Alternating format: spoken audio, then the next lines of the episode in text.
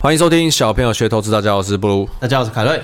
哎，凯瑞，上次是讲我的贵人，你的贵人，对，然后你录完以后，我才问，我才问凯瑞，我才发现原来他的贵人不是真的一个人是日本，啊，他不叫他不是贵人啊，他是贵人啊，因为日本这个国家嘛因，为日本是日本人，哦，对，就就像土豆是什么人？那你的贵你的贵人在日本很多哎、也很多日本的女生嘛，哦啊， 对，我也从小就很多日本的贵对人，对对对对，从小就很多日本的贵人从青少年的时候我懂，对。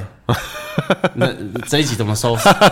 我想说你什么都可以接， 没有，我跟我跟各位讲，因为三一一大海啸是哇，这是二三十年你看过日本最大的灾难，哦，嗯我我才想到，以前的这一段经验，真的彻彻底底的启发我后来所有的投资观念。而且你上一次只讲到二零一一年的前半年。对，前半年前半年，我先帮大家简单的 review 一呃复习一下，是好你先呃先是美国要降息了，对然后你以为要大喷了，结果遇到海啸，然后就下去了，对然后结果上来以后，你以为又要再上去了，然后就讲到这边而已。对，各位，我再提醒一点哦，最低点就是三一一大海啸那一天，最低点就是就是的，一直到五月底之前，最低点就那一天。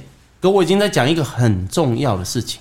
OK，最低点就是三一一大海啸那一天，而那一天当年的我跟所有人都一样，只会逃难，我还比较聪明，我还给他反手放空呢，所以死操场。上集的就是三一一以来就是大喷出了吗？因为又要降息连涨两个月，又要降息，对啊，那开始降息后啊，日本没事啊，哦，所以日本没事了，对三一一的问题已经解决了，对啊，最恐怖的就是日本没事，过几天之后台股开始崩盘，为什么？所以这就是很妙的点，各位，你们之所以搞不懂金融，就是因为你们没有真实的体验过。最低点是三一一大海啸那一天哦，那肃杀气氛，你看那个 K 线图是哇那种嘞，嗯。那那那当那当天的江波主说哇，全线暴跌，超可怕。然后最高点是大家都以为没事的时候，大家都以为没事了，为什么就有事了？是真的有事吗？还是所以这不是常常有一句话吗？如果没有意外的话，接下来就要出意外了，这句话也太悬了吧？就真的就这么选。可是根源是什么？根源其实就我上一集有讲到，那个时候公司的获利已经严重跟不上股价了，这才是真正的根源。哦，这才是主轴啊！对，后来的那些事情都是人们穿着附会，硬要解释，然后就会跟我一样，高点做多，低档放空，被嘎死之后再做多啊，又全线暴跌，就这样。所以，因为获利开始跟不上，订单不够多，公司的状况、产业的状况其实没有很好。对，应该讲当时的需求不振，原物料太贵，嗯哦我就会听到这样哦。如果当时我告诉你，我那是你隔年醒来回过头来看，你才会醒来。为什么当时当年发生的？各位你要知道，那些上市贵公司的董事长为什么说需求不振？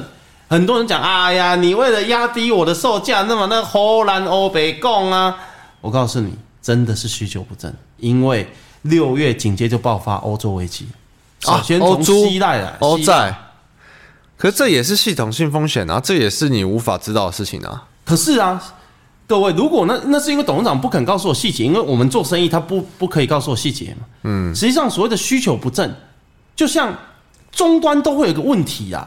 当时欧洲人因为债务牵连的太严重，所以民生的消费力大幅地降低。哦，欧猪五，我还记得欧猪五对国，谁先爆炸？六月希腊先爆炸。你知道当时的希腊，各位你知道有多可恶吗？很可恶哦。当时他就摆烂，就哦，不然这样啊，宣布破产，然后看我们这么多人民要去哪那种态度。哎，欧盟为了救他，他还说不然这样好了。我还记得当时的方案，那个债务啊，还一半就好，无息的让你还一半，其他的我们欧盟解决，可以吗？哦，不行啊，我们还不起啊，希腊人就这样啊。不行啊，我们不然宣布破产好了，我们就烂啊，怎 么样？所以为什么叫欧猪？为什么人家用猪来形容他们？他们的态度当年就是这样。欧洲人真的很好吃懒，诶、变成好吃懒，就是比较没有那么努力一点。对，可是有时候反向，我也我也经历过欧洲的事物嘛，反向过来看，我们人是，我们亚洲人是不是跟蚂蚁一样好可怜？对啊，然后哦，然后就会有教科书写说，我们人就是要当蜜蜂，嗡嗡嗡嗡，要勤奋哦，勤奋做什么？勤奋做一个奴才啊！真的可是你这看样啊欧洲人，那个哪里理你那么多的？就是以生活为主啊，对啊，以生活为主啊，影响到我生活是罢 工，我们工会摆烂赶快出来，摆烂，我就烂啊，我过了爽就好了对，东啊。西太贵了，我我的欲望是没有变的，其实他欲望提升很多，薪水不够，罢工，就是这样。他们当年态度是这样。到希腊这样摆烂的时候，各位六月就开始狂跌，因为那时候已经开始欧洲体已经很不稳，所以就有点像是，例如说，我举例来说，或者像是，哎、现在需求不振，可能二零二四是因为中国可能还是蛮不好的，对这种之类的。对，所以你今年就是你看，你回顾我讲历史，到你运用到你的职场上，什么东西需求很好，各位你是知道了，已经过了一年，你还不知道，那你就是要万期投资的那一个喽。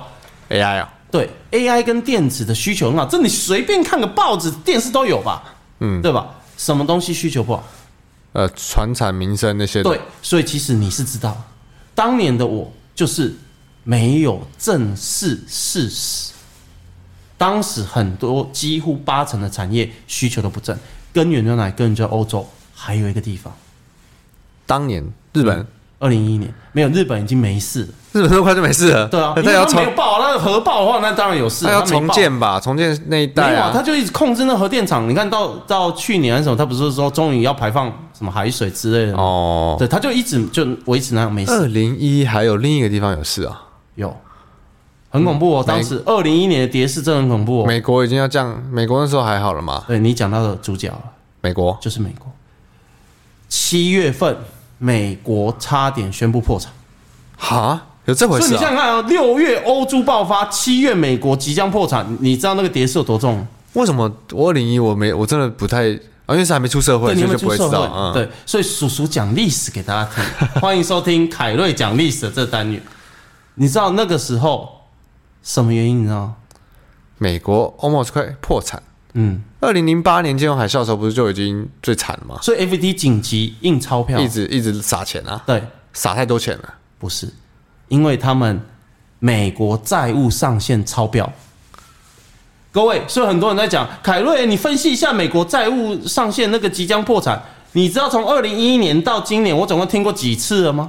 七十八次，为什么我能够淡然处置？因为最恐怖的是二零一一年，二零一一年之后就没事没事没事没事。为什么我笃定没事？各位前几集 p o d c a s 我讲过，同样的招式对黄金圣斗士是没有用的，因为人们在过程中会寻找解决的方法。这这些观念我花了十年，二零一一年才开始炒这件事，某总觉得美那一次最严重，因为美国几乎笃定破产。是因为二零零八开始一直在撒钱的关系，债务就一直在往上走。就他们一直应该讲他们的撒钱跟政府的那个预算一直超标，然后钱总是要还嘛。各位你们知道 FED 印钞票这个还是有有利息要还的哦，就是开始超标嘛。各位啊，二零一一年数据我我忘了是多少啊？如果今年跟二零一一年对比，应该现在债务数字是二零一一年好几倍了。结果有事吗？嗯，没事。为什么？因为美国是全世界最大的银行。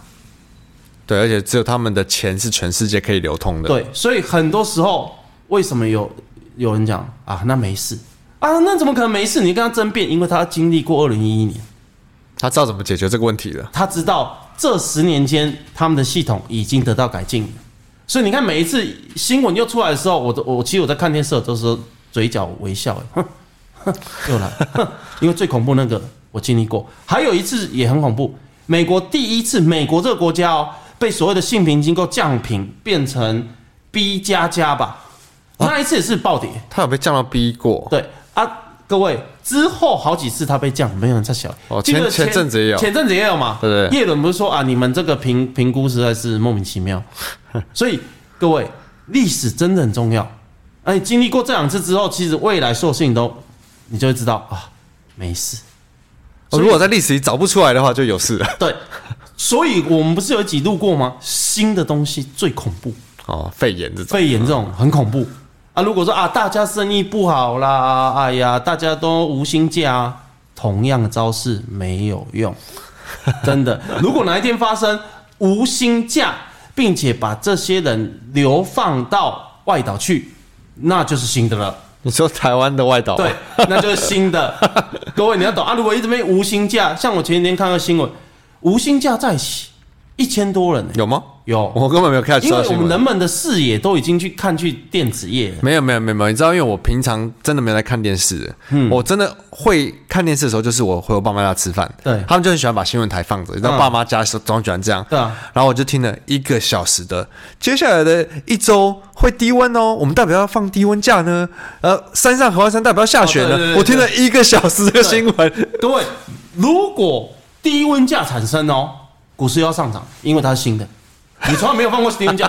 各位，我现在讲的不是风言风语，是人生累积了很久的一个经验跟智慧。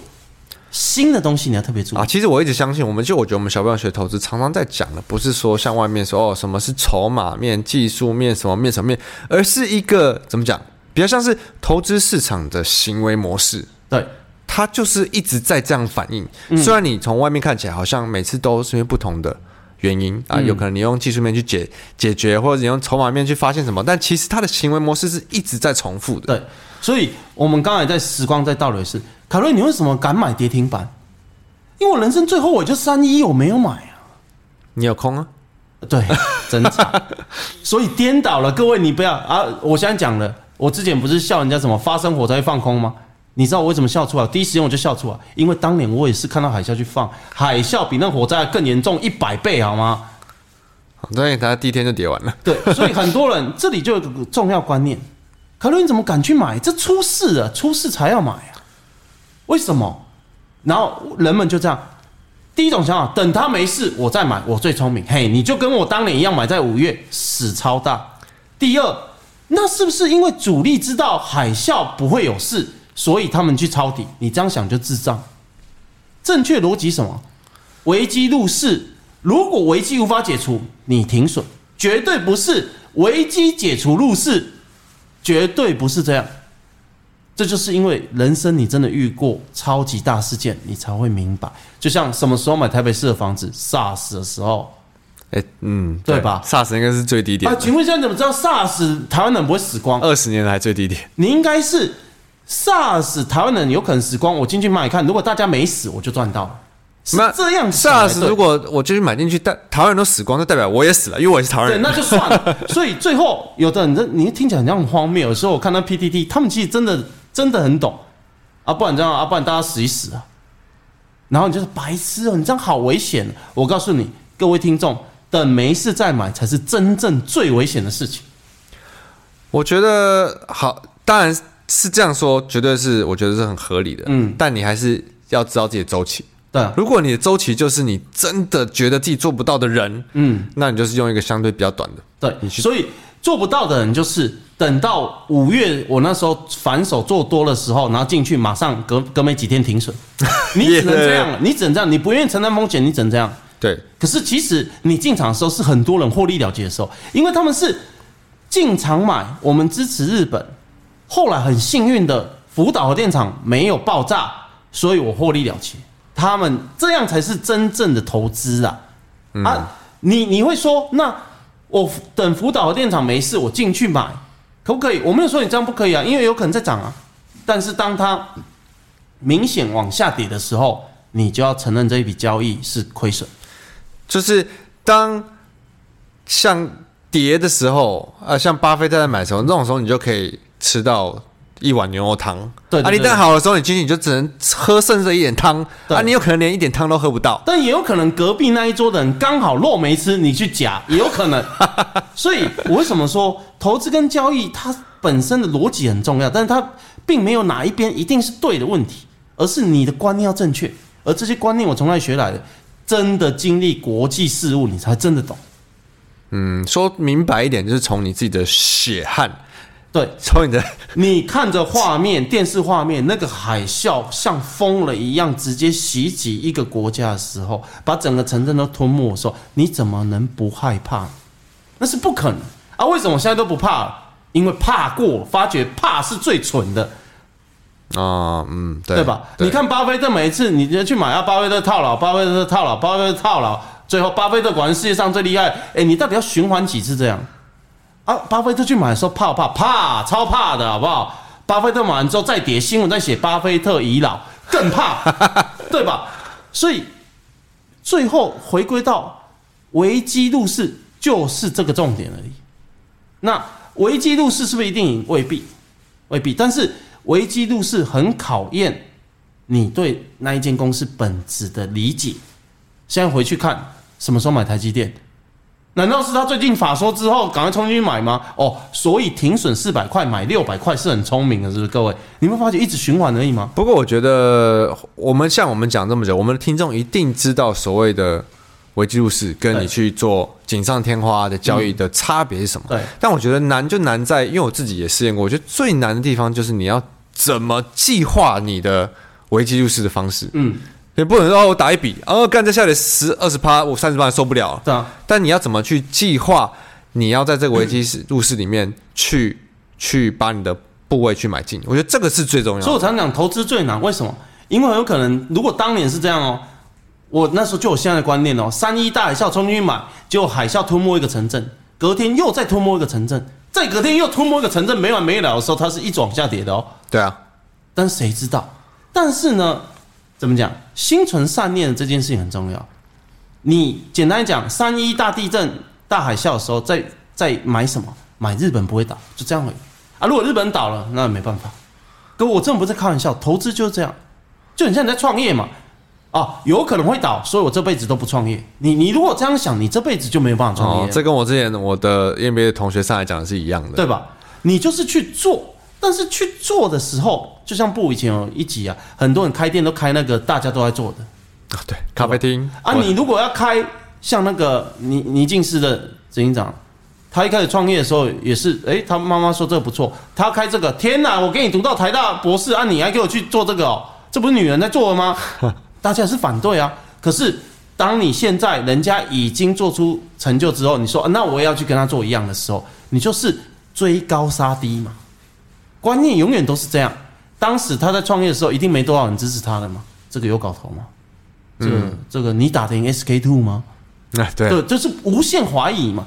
所以三一日本大海啸真的是我人生的贵人，因为我是做多停损、放空停损、做多大跌，我才彻底醒来，原来我真的自以为的金融知识根本就是一场闹剧。所以你有要套到二零二四年的状况上去吗？还没啊，因为还没二零一年我没讲完，还没讲完， 它全线崩跌到六千多哎、有跌超过三一的低点吗？有啊，三一的低点才八千多而已、哎它跌到六千多哎、哦所以你的空全单，线全年暴跌两千九百点哎、你的空单如果撑住的话，对，所以又来，为什么没 撑住？对吧？可是其实当时撑空单是错的，因为日本摆明就是没事，所以我才说根源谁是对的，那些上市贵公司的董事长才对，需求不振。需求不振，山顶需求不振，应该当时也不知道哪里是山顶，就是股市明显涨很高了，却需求不振、获利不佳的时候，你不要再去预想最高点在哪，因为那一点意义都没有了，嗯哼，对吧？未来如果没发生坏事情，它不会下来；发生坏事情，可是会大幅的下来。所以二零一一年讲完了吗？还没啊，还没， 到几月？我们到几月了？七月，现在还七几月啊？七月。接下来呢，美国就在那边就很慌啊，就怎么办？怎么办？债务协商啊，几次都过不了啊。美国真的要破产了，一二三，那时候美国政府关门什么之类，那是他没看过哦什啊。么 FBI 那些都停摆之类对的，对对哦，那时候多恐怖，你知道吗？他说，我到现在还记得哦，各位十几年我还记得哦。接下来，华府很危险，就华盛顿特区，为什么？因为政府没钱会怎样，你知道吗？大家要提前不是哦，没钱发给警察跟军人，所以警察跟军人一旦发生政变的话，华盛顿特区是抵挡不住的。你看，听起来多多，你会觉得好有道理、哦。这听起来好可怕啊！对，所以当时为什么全线暴跌就是这样？哦，不确定性这种是对，最可怕只的。要发不出薪水，过没几周，你就看到坦克车直接冲撞总统府，对吧？这跟我当时在看三一大海啸现场实况 live 是一模一样的恐慌的、啊，对，然后就一直跌，一直跌，一直跌，一直跌。接下来雪上加霜就来，各位你们知道、哦，没有意外的话就要出意外喽。出完意外之后会怎样？你知道吗？吃完以后就没事了。出完意外之后雪上加霜，通常都这样，很妙。我觉得那个那种定律就是一一直这样。所以那时候是欧洲五国加美国十，一月彻底欧洲大爆发债务问题，哦，什这么是土耳其什么都挂了。欧洲五国，对，当时最强的德国撒手不管，不管了，对，半解体好了，怎么样？反正大家就摆烂，然后就，你知道美国加希腊再加欧盟来踹最后一脚，你知道那个股市涨，砰用掉的，二零一一年这么惨哦。对，超惨的。为什么大家都记得2010二零零八年，都不记得二零一一年？因为二零一一年的时候，你们这些人都还在，还没出社会，或者是还在学生，嗯，所以我们不去管这些。最后是用直线下跌，啊不对啊，因为那时候刚出社会没钱，所以不关我们事啊。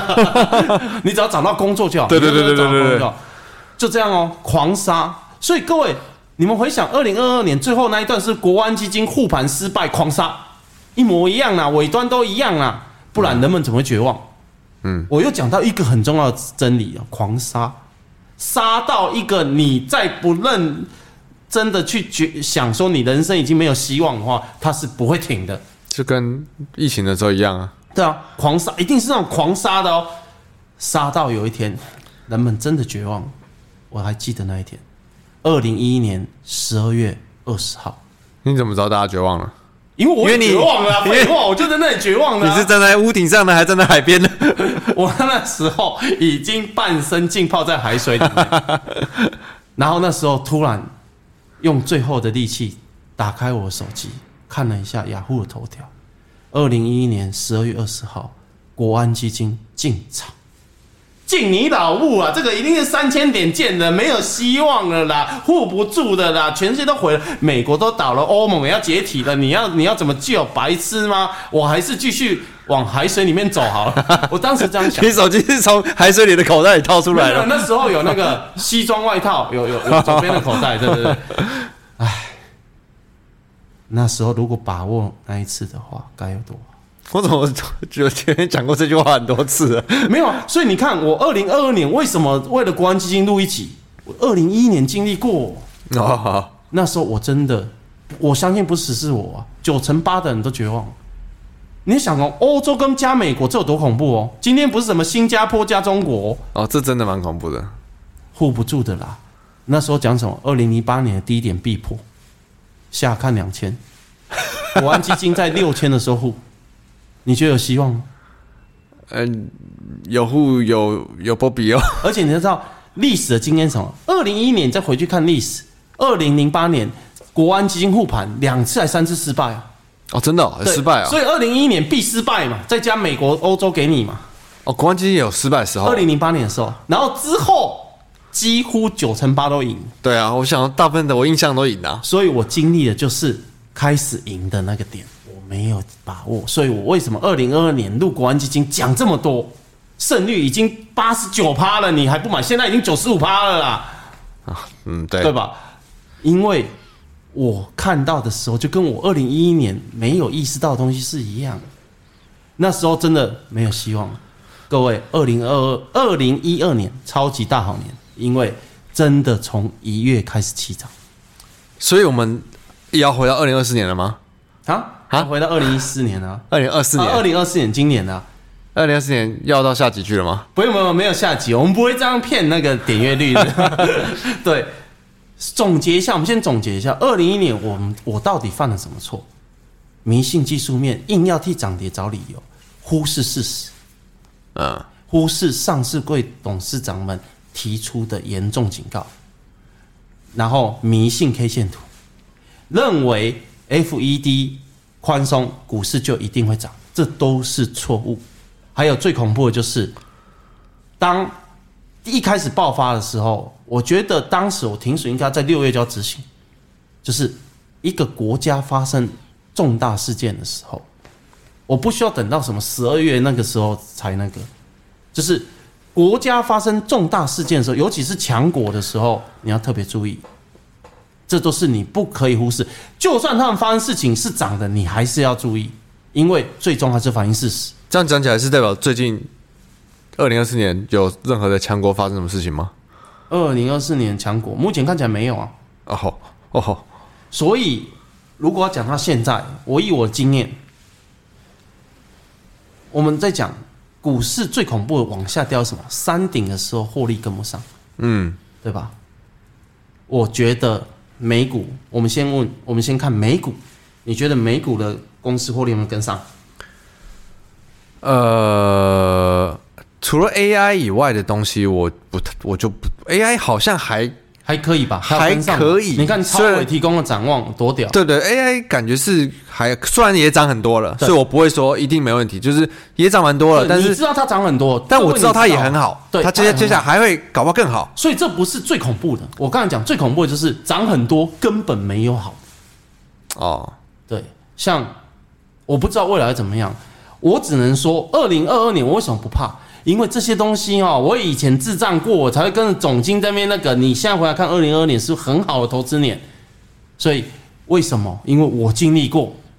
对我来讲，二零二三年的年底远比二零二二年恐怖，二零二三年的年底，为什么？就是现在二零二四年年初嘛，就是如果我们以年来结结一个时间的话，因为我觉得美国的公司完全没事，台湾真的太多公司获利严重的跟不上，我只会戒慎恐惧。跟我再讲一次哦，不是说获利跟不上就要崩盘，是获利跟不上，你拖了拖了，如果世界上发生倒霉事的话，就会哦。哦，对，倒霉事好像跟每一两年总会来，对总会来几个。可是哦，各位，你看好、像什么超维、NVIDIA 啊那些什么美光，他们的展望全部都是他们有讲出一个数字，是渴望跟上。可是摊开台股这些公司的话，想象居多，我只能这样啊说，就是他们必须跟上，对接下来你必须在数字上开始可是开台出来。台湾这些所谓的代工厂已经半年没有跟上了。我们以客观来讲，半年没有跟上。如果真的有单，半年也太久了。哦，而且今年台积电，呃就像像最近法台积电法说讲完，嗯，再涨这波，又是在期待它要跟上哦。对，一直都是期待它要跟上，啊，一直下个月开营收也没跟上，财报也没跟上，一直扯二零二三、二零二四、二零二五、啊二零二六这种对我来讲，我就会严重的提高警觉。对，所以如果这波开出来它可以跟上的话，或许股价就还可以持续。对如果再失望一次，就又要小心了。对，所以总结来讲，我为什么说二零二三年年底对我来讲远比二零二二年恐怖？那个二零二年就是政策跟他们自己国家的通膨，你给他时间，他自己就会解决了啦。各位，现在谁还在讲通膨？通膨会讲呃通膨有会有通膨有，一月股股市已经涨那么多，他还说通 膨会一月一月还有在讲通通膨啊，对，哦但他通们不敢讲通膨会崩盘的啊，对了对了，对吧？因为股股市涨了一年，这些人已经失准。还有，Hello，Hello，Michael Wilson、Michael Harnett，你们还在吗？他们转多了吧？没有，Michael Wilson，他有有一天转多七月的时候，后来隔两个礼拜，他说没有，我坚持看空，然后继续涨。各位，他就人生就对二零二二年一次，其实他全部都错的。各位，你们还没有意识到这件事情吗？那是美国的古月涵嘛？对，所以很多人二零二年那边争吵，你看人家提出警告，哎呀，准一本年啊，各位，你投资二十年就是赢一年，输十九年，你知道这有多惨吗？只是当下我跟你讲真话，很多人是听不进去。同样的，现在对我来讲，为什么恐怖？是获利真的跟不上，想象的比重太大了。